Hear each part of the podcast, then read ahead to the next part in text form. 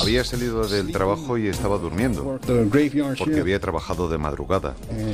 Yo solo vivía una vida común y corriente.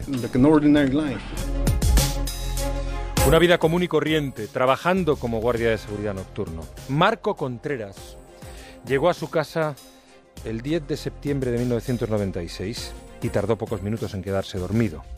Así lo ha repetido incansable durante los últimos 20 años de su vida. Pero ese 10 de septiembre, mientras Marco dormía, se produjo un tiroteo en una gasolinera de Crompton, uno de los barrios más conflictivos del sur de Los Ángeles. Una testigo, detenida en un semáforo, anotó la matrícula del coche en el que huyeron los asaltantes y meses después esa misma testigo identificó a Marco Contreras como el autor de los disparos que hirieron a un empleado de la gasolinera. De nada sirvió que Marco insistiera en que él nunca estuvo en esa estación de servicio. Tampoco valieron las palabras de su padre, Donato, que repetía a quien quisiera escucharle que era imposible que Marco era el mejor de sus hijos. El juez lo condenó a cadena perpetua. Y en el año 1997 Marco ingresó en la prisión de San Quentin. Desde el otro lado de las rejas repitió una y otra vez su versión.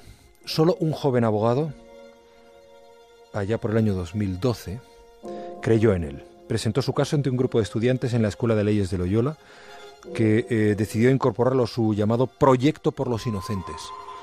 Les ha costado siete larguísimos años recabar las evidencias necesarias para que el fiscal del distrito decidiera reabrir el caso. Ayer, al comunicarle la Corte Criminal de Los Ángeles que quedaba en libertad, Marco repetía entre lágrimas, solo tenía que ser paciente y esperar. Y esperando, esperando, Marco ha cumplido ya 41 años.